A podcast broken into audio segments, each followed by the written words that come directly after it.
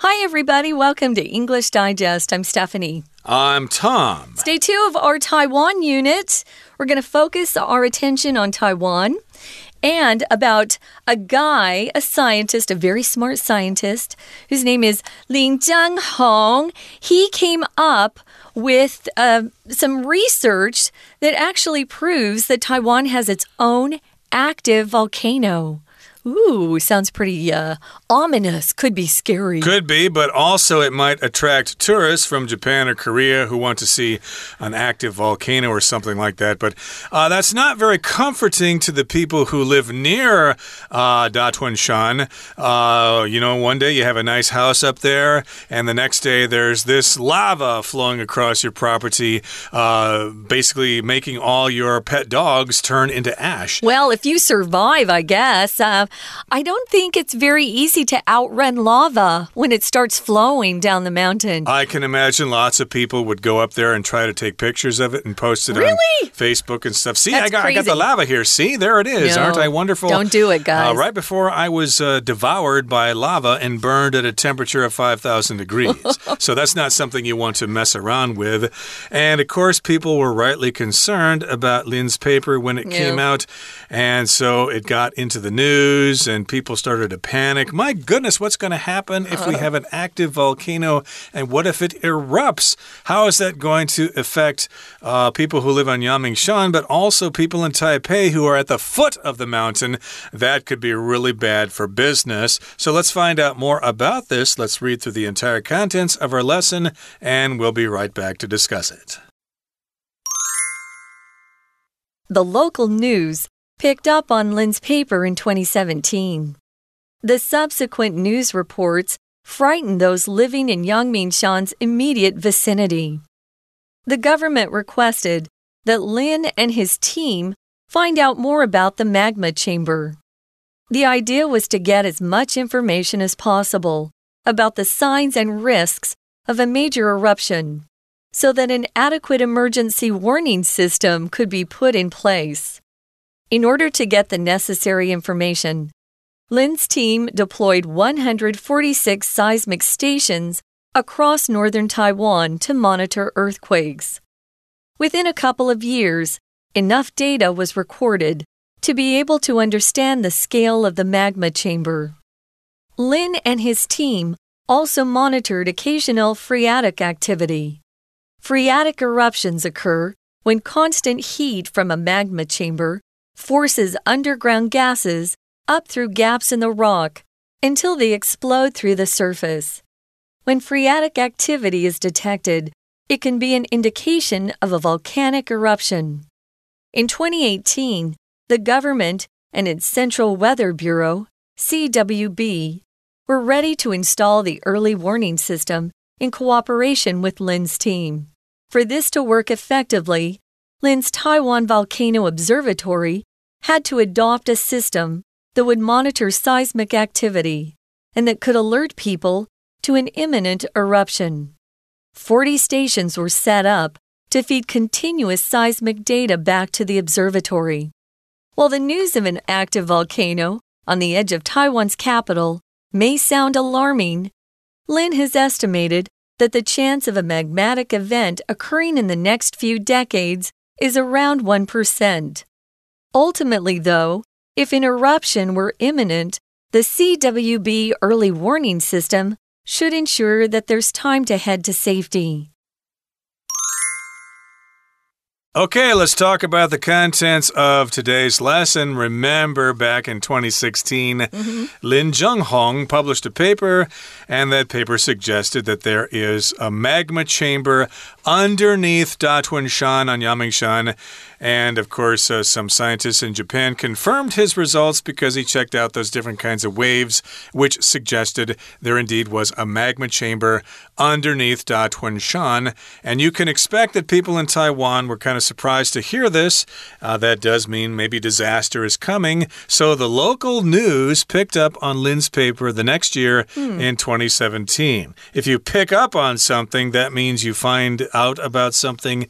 And maybe he published this paper in a scientific journal and he didn't tell the news media about it, but somebody read it and thought, hey, this is uh, this sounds kind of alarming. Maybe we should uh, call up a TV station and let them know about this. So the local news reported on this, and the subsequent news reports frightened those living in Yangmingshan's immediate vicinity. So uh, you can expect that to uh, have that result here. You can't blame those people for being concerned or frightened if someone says, hey, you're living on an active volcano which might erupt someday and totally destroy everything you own and maybe even kill your entire family. If you pick up on something, we often use this to talk about animals who sense that their owners are sad or happy. Dogs, in particular, will pick up on their owners' emotions and their moods. And sometimes they'll come over and try to comfort you if they think you're sad. So you're just aware of something, you're perceptive, or you're perceiving something to be the case. You know about it. So the subsequent or the news reports that followed that, if it's something subsequent to something else, it just means following in uh, falling behind something. In this case, it was just uh, that they picked up on Lin's paper. The subsequent news reports that they put out there on TV, perhaps, frightened those living in Yangmingshan's immediate vicinity. A vicinity just means that area. If something's in the immediate vicinity, it's pretty close. You can probably walk there. Um, maybe to buy something or go visit a friend. Well, I'm not surprised those that were living in Yang Yangmingshan's uh, immediate vicinity got a little scared after they saw the news reports. And of course, they want you to tune into the news, so they make it sound as scary as possible. Mm, exactly, to sell advertisements or whatever. Mm -hmm. So, yes, people who live on Yangmingshan or nearby Yangmingshan, maybe in Tianmu or Shilin or Beitou, places like that, even Jinshan or the North Coast, mm. they would be quite concerned about that. And the government requested that Lin and his team find out more about the magma chamber. So, yes, indeed, uh, Dr. Lin here and scientists in Japan uh, said that there's probably a magma chamber underneath Datuanshan and the government said, Well, can you guys find out more about that so we can give people information so they don't need to panic?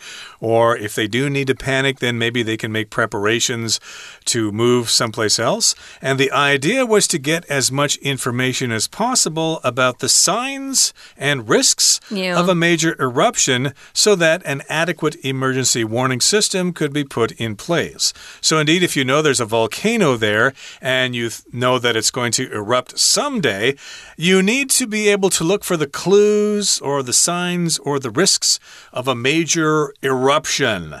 And of course, that's what a volcano does it erupts. A bunch of smoke and ash and lava come out of the top of the mountain. Like back in 1980, of course, there was a major eruption in the United States of Mount St. Helens, and uh, that destroyed a lot of forest and killed a lot of people. So, yeah, we want to know if a major eruption is coming so that we can make preparations. I'd forgotten about that. Wow, that was a while, while ago. Mm. Yeah, it can be really scary, especially when it's been behaving for years and suddenly it erupts.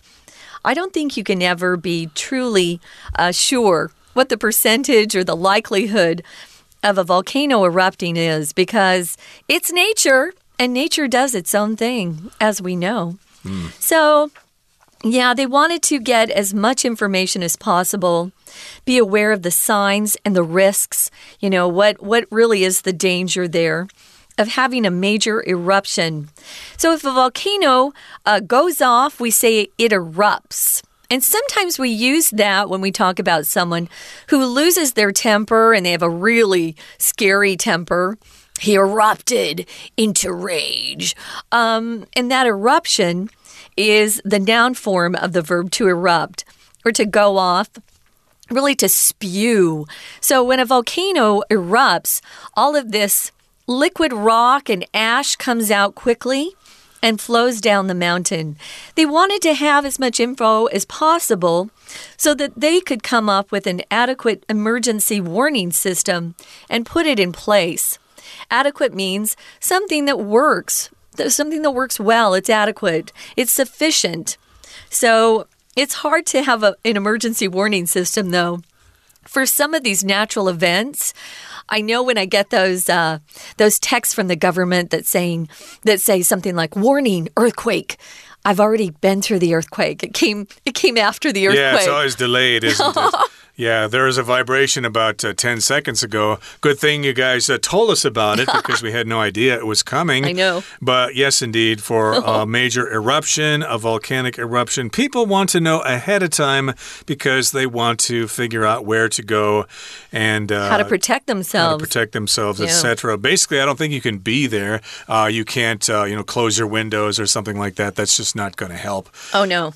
And there's going to be ash and smoke in the air as well. So, yeah, you better probably figure uh, you better be someplace totally different from where you are. And we're talking about an adequate emergency warning system being put in place. If something is is in place, it's established, it's set up.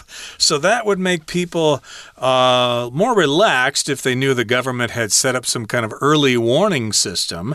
Uh, like in the U.S., of course, uh, where I'm from, there are a lot of tornadoes. So they have a warning system put in place. Does that work? Uh, well, you know, it kind of is hard to know when those things are going to form, but Yeah. uh, basically, people see it and they can see the conditions. Uh, so, yeah, I've never been harmed by a tornado. I've never actually seen one before. But uh, yeah, they give you warnings and stuff like that that tornadoes are coming. Yeah. Right now, we're going to listen to our Chinese teacher for a few minutes, and then we'll be back to continue. 听众朋友，大家好，我是安娜。我们昨天提到大屯火山是不是有可能会爆发？在二零一七年的时候，新闻才注意到林正宏主任的研究论文。那当然之后新闻就爆出来嘛，因为我们知道台北这边真的是住了超多人，很多人在这个阳明山郊区都有房子啊，然后这个密集的很。所以大家都吓坏了。那政府也注意到啦，就要求林主任跟他的团队要调查出更多有关于岩浆库的资讯。那这样子的要求，其实想法就是希望能够尽可能的获得大规模爆发的一种迹象，还有风险的一些资讯。那目的就是为了希望能够有一些紧急预警的系统。可以赶快的完成，这就是我们第一段在谈的东西。不过第一段的第四句，我们特别注意两个重点。第一个重点在句子前段的地方，请把 as as possible 这三个字呢把它抓出来。as as possible 就表示尽可能的如何如何。这个如何如何有可能是名词、形容词、副词都可以。所以如果你先把 as 框起来，as possible 框起来，在后面的 as possible 把它写上尽可能。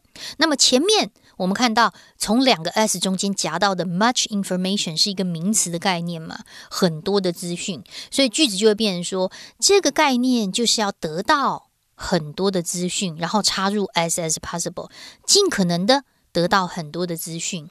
那目的是为了什么呢？表示目的的连接词同样出现在这句话当中。中间后面有一个 so that 有没有 so that 也把它框起来，写一个连接词的连，它是表示目的的一个连接词片语。中文通常会翻成以便如何如何，这样子的话就可以怎样怎样。你看我们中文都有翻成这样子的话就可以就能够，所以其实在 so that 之后还蛮常出现像 can、could、will、would do something 这样子的助动词语气。We're going to take a quick break. Stay tuned. We'll be right back.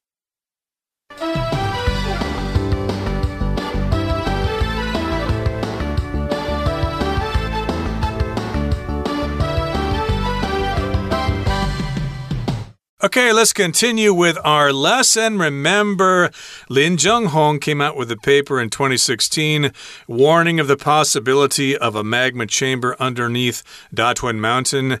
And the government told him to find some more information about that. So, so people wouldn't panic so much. And in order to get the necessary information, Lin's team deployed 146 seismic stations across north across northern Taiwan to monitor earthquakes. And that's what you do. You have lots of seismic stations with seismometers to read the waves coming from the ground.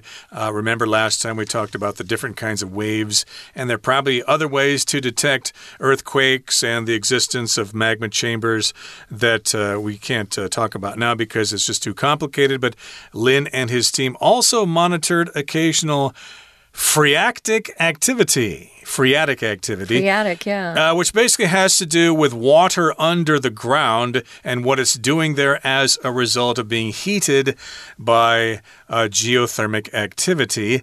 And phreatic eruptions occur when constant heat from a magma chamber forces underground gases up through gaps in the rock until they explode through the surface. Uh, they believe that uh, Krakatoa in Indonesia was a phreatic uh, eruption because it involved water building up in a chamber and it exploded uh, like a boiler might explode if Yikes. it's got too much uh, pressure in the Uh-huh. water. Mm-hmm. And I think Mount St. Helens in uh, in uh, is it Washington State or I think it's Washington. or Oregon? I can't remember, but anyway, they think that was also a phreatic eruption. Ah, yeah, this is the first time I've ever seen this word phreatic. You can tell I'm not a volcano expert, uh, but yeah, you'll see that uh, phreatic is a word that's used three times in that one paragraph. So it's good to know what it means. It has something to do with the the steam that comes up from the ground. Is that correct, Tom? Uh, indeed, yes, and steam, of course, comes from water, Mm-hmm. so they come up through the rock and explode through the surface. Boom. And when phreatic activity is detected, it can be an indication of a volcanic eruption. So, again, Dr. Lin is an expert and was looking for phreatic activity. Mm-hmm. And if they find it or if they found it, uh, that might tell people that the volcano is going to erupt soon. That's an indication of a volcanic eruption. Uh, indication is just information that tells us something is about to happen. So yes, indeed, if there was, if there were an indication, then people would panic for sure, and uh, the volcano might erupt, and it would make international news, and lots of people would die, and it would be a big tragedy. Oh, but it would help the ratings of these news stations go up. Sometimes I feel like that's all they care about are ratings. Uh, so, indication, we use this quite often to talk about signs uh, that let us know something is the case, something is happening, something is true. There are indications that someone could be sick if they have pain. So, you have to kind of listen to your body if you have those sorts of odd pains every once in a while. Um, and if they continue, it's some sort of sign that something's amiss or something's wrong, so you need to go check it out. So, indication, indicate is the verb form, indication is the noun form, and it just uh, is a sign, I guess, as I said, that suggests that uh, something is happening or uh, how people are thinking or feeling. Um, I could say Jerry's red face was an indication to me that he was very angry. Uh, if, if someone's face turns red when they're angry, um, that could let you know you need to uh, perhaps get out of their way. So, yeah, this phreatic um, activity uh, just builds up this pressure underneath the ground. And once pressure gets too strong, then it just blows things up. And that's when uh, the rocks explode and that steam comes through the surface. So in 2018, the government and what we call the CWB here, which is short for Central Weather Bureau, they were ready to install the early warning system they'd come up with in cooperation with Lin's team.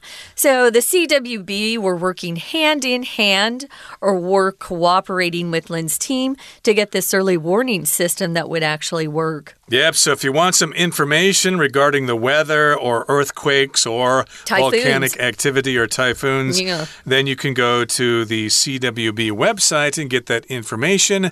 And yes, indeed, the government and the CWB were ready to install the early warning system in cooperation with Lin's team. So they were working together to set up this warning system. And for this to work effectively, Lin's Taiwan Volcano Observatory had to adopt a system that would monitor seismic activity and that could alert people to an imminent eruption. So, yes, indeed, we've got Lin Jung Hong and his team is uh, uh, people who are working for him, mm -hmm. and they had to work efficiently and effectively to have this system set up that would monitor seismic activity. So, I suppose they had uh, seismometers set up in more locations with the uh, goal being to warn people or to alert them if an eruption was going to happen soon. So here we've got the word imminent, which means it's going to happen soon. And yes, indeed, we don't want to uh, know about this. Hey, there's an imminent eruption coming. You need to make proper uh, preparations because you might be in trouble. Now, here you notice that they wrote this sentence with imminent coming before eruption, but you could also say they wanted to adopt a system or start using a system that would monitor seismic activity and that could alert people that a volcano eru volcanic eruption was imminent. You could say it like that too. So 40 stations, 4 were set up to feed continuous seismic data back to the observatory. So it was 24 7 that they were receiving this seismic data so that they could monitor what was going on. That's an important part of knowing whether something's going to happen or not. So, moving on to the final paragraph, it says While the news of an active volcano on the edge of Taiwan's capital, which is Taipei, may sound alarming or scary to you, Lin has estimated that the chance of a magmatic event or something to do with that hot rock, that liquid rock below the surface, having an event like that occurring in the next few decades is around 1%. But as I always like to say, nature has its own will you know, we can guess what nature is going to do or tell nature what it's going to do. Um, even think that we can control the climate, but we really can't. Nature is nature. And so, you can listen to the scientists, but I would go with your gut feeling.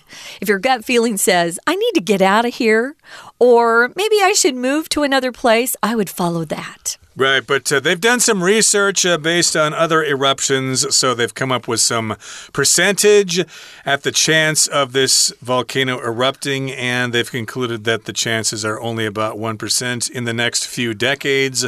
So I guess according to his team, you don't really have much to worry about.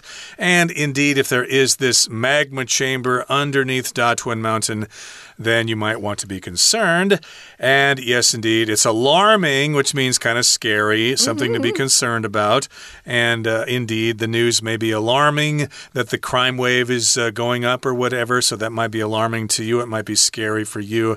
But again, a magmatic event, magmatic event might occur maybe in the next few decades, but there's only a 1% chance of that happening. So remember, magma is liquid rock. Right. So the adjective form here is magmatic. And yes, both Stephanie and myself probably have only seen this word once in our lives oh, within yeah. the last minute or so, because this is just not a common word unless you are a volcanologist Ooh. or somebody who studies volcanoes. A volcanologist sounds like somebody from Star Trek, Tom. Yeah, Vulcan volcanic, they sound like similar words. Yeah, yeah. like uh, Spock. Anyway, uh, that's some uh, of the latest scientific information on volcanoes here in Taiwan. I think it's really interesting. So you might want to just keep your eye peeled for something like that in the future. But I think it's time, oh, yeah, it's just about time to listen to our Chinese teacher one more time, and then we'll be back to say goodbye. 林正宏主任的团队呢，为了因为要获取那个必要的一些资讯嘛，当时就在北台湾设置了一百四十六个地震的观测站来监控地震哦。在这过去几年之内，就记录了很多很多可以了解大屯山底下这个 magma chamber，也就是岩浆库的一些规模的数据。那当然也监控了一些蒸汽活动。那这个蒸汽活动在火山爆发也是很重要的东西。我们来看一下第二段第三句最后面，我们看到了一个蒸汽活动 （phreatic activity） 这两个关键字。好，因为我们要提到这个火山爆发的时候，它之前会有蒸汽活动。为什么会有蒸汽活动呢？同样在第二段第四句就说明了解释。因为如果是岩浆库啊 （magma chamber） 持续不断有高温，就会让地下的这个气体。通过岩石当中的缝隙往上移动，直到它们冲破地表之前，这些状况，然后喷发上去之后，所谓的蒸汽喷发，就是我们所谓的蒸汽活动。好，我们同样也要看一下第二段第四句这里。首先有两个表示时间的连接词，第一个是 when，我们把它抓出来。第二个呢，则是在第二段第四句比较后面的地方有一个 until。请注意 when 跟 until 中间有没有看到一个 forces，就是 force 这个字。这个字我们的认知好像本来是名词嘛，就是破力啊、迫使啊，其实它也可以当动词哦。在这里就是一个动词的用法。那这样子的一个 constant heat from a magma chamber，岩浆的持续的热，forces 动词就会迫使 underground gases up through gaps in the rock，就会迫使这些地底的气体往上冲，冲破了岩石当中的 gaps 缝隙。一直冲冲冲冲到什么时候才停止呢？Until 指的是这个时间之前的状况，直到 explode 整个喷发之前，他们都一直不断的往上冲。那冲破了之后，就成为所谓的就是所谓的蒸汽活动嘛。所以接下来到二零一八年的时候，政府的中央气象局啊，好就跟林正宏的这个团队呢，这个主任的团队又继续在合作，就准备要安装一个预警系统 （warning system）。而且为了要让系统有效的运作，呃，主任这个大屯观测站呐，就必须要采用一套可以监测地震活动，而且可以向大家警示即将火山喷发的一个系统哦。我们来看一下第三段，第三段第二句这个地方，我们先看一下 a system 抓出来，它其实后面带了很长的限定用法的关系子句，而且是两个哦。好，先行词 a system。我们先把它画出来，后面的 that 一直到全部句尾的地方左右挂号。那我们刚刚说它带了两个限定用法关系子句，第一个是从 that would 一直到 and 这个之前，that would monitor seismic activity。好，第二个关系子句 and that could alert people，blah blah blah，这是两个限定用法关系子句。所以就有四十座的观测台就设计就设置好了，就一直不断的会把这个地震的这个一些数据啊传回观测站。所以其实我们在好几年前听到大屯火山可能会爆发这个消息，真的是大家都吓坏了哦。但是虽然是很令人害怕啦，可是其实啊，主任他们这是预估啊，未来几十年。爆发这种所谓的火山的事件，几率大概只有百分之一啦，所以也不要这么样的这个担心。最后到了第四段的第一句，首先这里的 while，当然我们一开始直觉是 when 的意思，但是不要忘记哦，while 这个连接词还有 although 虽然之意，根据上下文来推断，一定是表让步的。虽然很吓人，但是不要担心，几率大概只有百分之一。所以最终。火山如果要喷发的话，我们现在这个预警系统啊，其实都可以确保会有足够时间让我们移动到安全的地带。同样，这一段第二句最后面看到 ensure 之后的 that 到句尾，请把这里用中括号，它是一个名词子句哦，它是 ensure 确保一件事情的所谓的那件事情的是受词，它不是关系子句。我们再说一次。Ensure 因为是及物动词，要确保，所以它后面加的是受词一件事。也就是说，从 that 到句尾，它是名词子句，它也是完整子句作为 ensure 的受词。所以安啦，不要这么担心，火山应该不至于会爆发啦。我是安娜，我们下次见。That is it for today. Thank you for joining us, and please join us again next time for another edition of our program. And don't worry, we'll still be here. There's not going to be a volcanic eruption between now and the time of our next program. We hope not. We hope not. And from all of us here at English Digest, I'm Tom. I'm Stephanie. Goodbye. Bye.